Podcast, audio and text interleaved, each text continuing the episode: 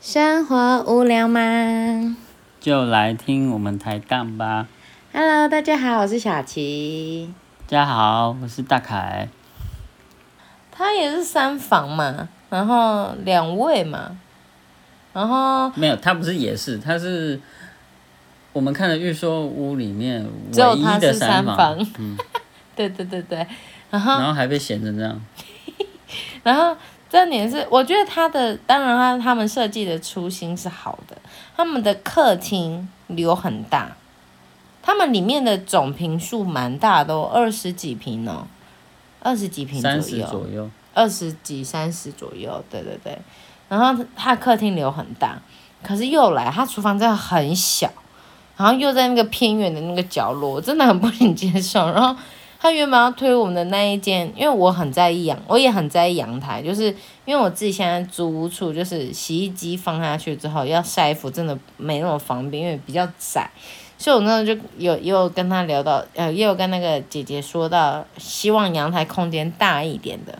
然后他就说：“哦，那我带你去看另外一间一样的格局，只是它的阳台再多一点点，真的没有多多少，所以我也没有很喜欢。然后它每因为它是三个房子房间嘛，然后它这个三个房间中间那个走道啊很窄，然后厨房又在三个房间的后面，所以就是说，譬如说我们买那个家电的时候，你要把那个冰箱啊这样移过去。”呃，可能会卡住哦，你可能要调一下你的冰箱的大小，你可能搬不过。你家很大哦，但是你的冰箱可能搬不过去。对，就是他把客厅用的太大了，我觉得。然后我觉得他有点是他，譬如说他的房子直接分一半好了，一半都是客厅跟可能餐厅，他也会放在那边，另外一半就是分了三个房间，卫浴跟厨房。差不多这样，对不对？对啊，你就知道多小，真的很扯，而且很像在走迷宫。也有可能是因为我们那时候去看的时候，它是还没有装潢过的，所以你会就是都是那个嘛水泥嘛，你就觉得你好像在走迷宫。其实他每次跟我说，哎，那个厨房就在这里，那个房间在这里，他主卧在那，我心想说，哈，我在哪？我在哪？我谁？这样的感觉，嗯，我我的看法啦，他的格局，嗯我的感觉是，它隔成三个房间，造成三个房间都很小。嗯。如果它隔成两个房间，会比较好。可是我真的觉得客厅不用这么大。对，或者是小琪说的，客厅它的占比如果退缩一些，嗯，让它的房间可以放大一点。至少啦，至少主卧嗯不要那么小。嗯，对，因为它的主卧看起来就是一个双人床下去就没了。双人床能不能进去，我还有点 confused。就像我说，因为它的走廊真的很小。嗯。对啊，我记得那时候我们两个要擦身都超难的，而且又刚好人家还在用那个水泥，你也不敢摩擦到 墙壁。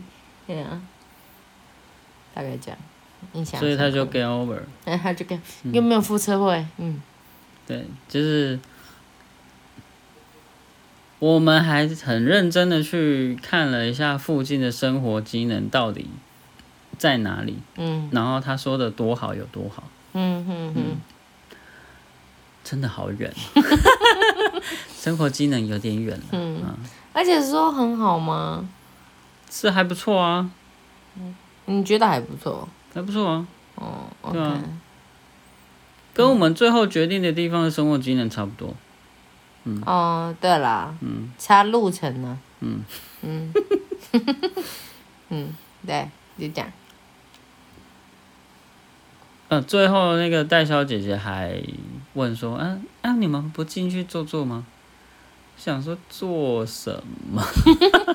不是，那时候因为也到该吃晚餐的时间了，然后我们也有点饿了啦，所以我们就跟姐姐说，哦，不用没关系，但姐姐很热很热心的，因为她知道我们经费有限嘛，所以她就又帮我们算呐、譬如说呃贷款怎么贷会好一点呐、那费用多少啊之类的，这样子把建案的资料都付给我们。付，给我们。然后那个费用带，嗯、譬如说要带多少的那个费用，也都写很清楚给我们。对对对，嗯，嗯、我觉得他的服务都算还不错，只就是房子不行，哎对对对对。对对对，是房房子不行，对对对。人再怎么好，房子不行，也是枉然。也是，对呀、就你看它的走廊这么细小，然后它的走廊是经是要通达各个房间跟你的厨房、你的洗衣服的地方。嗯，对，我就觉得真的不行。毕竟买的是房子，不是服务嘛。对啊，那个人就是这样一时而已，又不是一辈子，嗯对啊、所以他就被我们考虑都没考虑，然后因为大凯在意的就是那个时间啊、交通啊又离他公司很远嘛，嗯，对啊，所以你就直接拜拜。虽然它价格还不错啦，嗯，对啊，但是以那个平数，对啊，很还还不错啊，但是以那个距离就不行。对对对对对对对，如果有人是喜欢小小走廊，然后又在那个附近的，我觉得可以买起来啦。嗯，哎，对啊，嗯，就这样。然后我们那一天就结束了这六个房子的。还没。哦、还没有。当天晚上呢，就决定啊，嗯要小屁孩那一间，哎，你刚刚这样说人家啊？是你说小屁孩，我只是说，嗯，态度很不好，嗯哼，啊，就小很轻屁孩妹。很轻浮啦，嗯就决定，嗯，那间多认识房那房子要出价这样子，嘿，对，然后他很，为什么说他很勤跑、很积极？就是我才问完他，他说：“那我现在马上去找你写那个委托书。已经晚上十点了。”嗯隔天大家都要上班吧？嗯嗯呃，跟中介来往有一个叫做邀约书。嗯嗯，对，就是要付钱的那个是斡旋金。嗯嗯，然后他跟我写的是要约书，不用付钱的。嗯大家以后就是跟中介来往的时候，就是不一定要付斡旋金啦。嗯，对，有两种方式。嗯，看看你自己怎么选择。嗯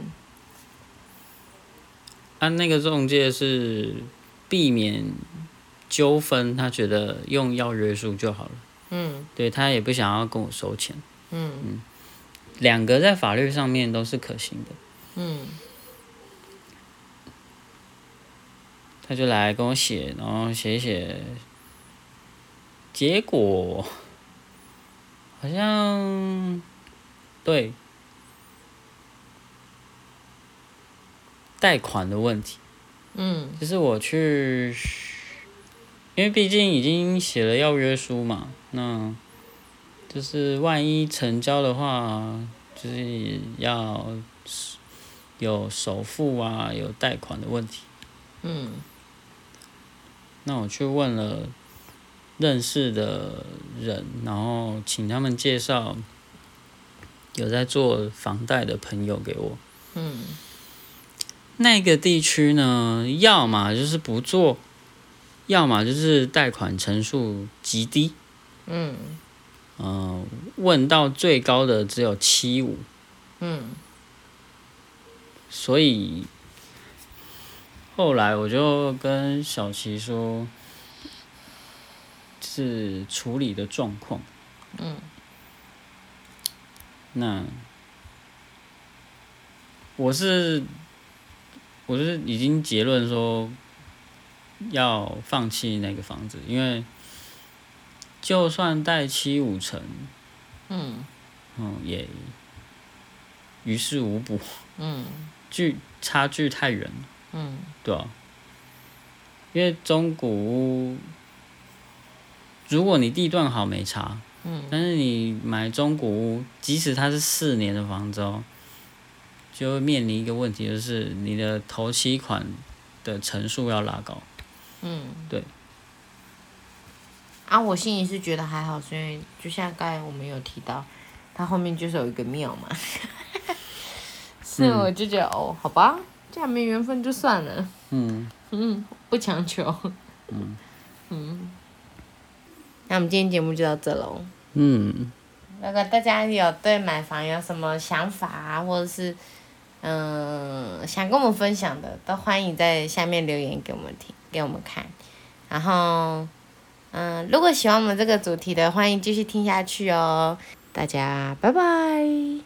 大家拜拜。